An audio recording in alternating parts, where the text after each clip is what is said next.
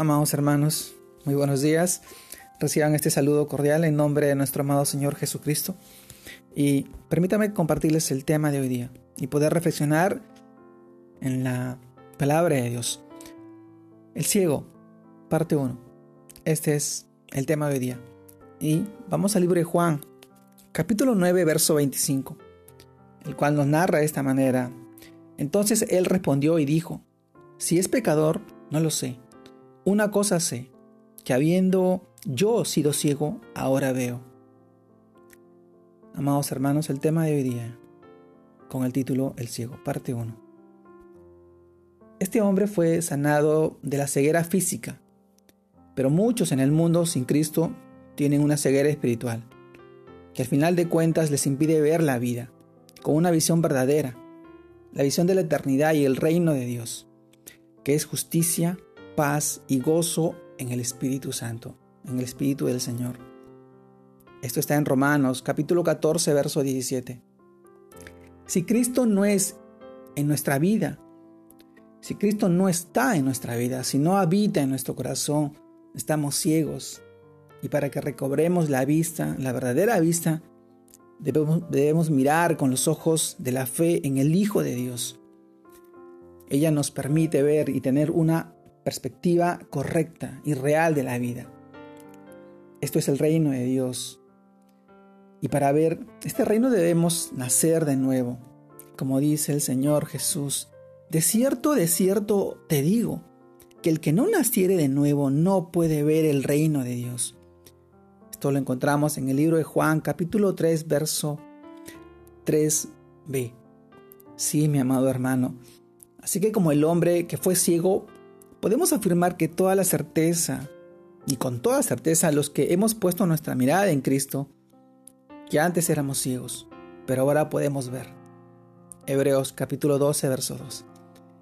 Pero yo te pregunto a ti, tú que lees este devocional y que escuchas estas palabras, ¿has aceptado a Cristo como tu Señor, como el Señor de tu vida, para que ahora puedas ver claramente el reino de Dios? Amado hermano, una pregunta que nos lleva a reflexionar mucho sobre cómo estábamos y cómo era nuestra vida pasada, en las cosas y acciones que teníamos y hacíamos y de repente causábamos dolor, daño, sufrimiento, y no solamente a nuestro alrededor, sino a nosotros mismos.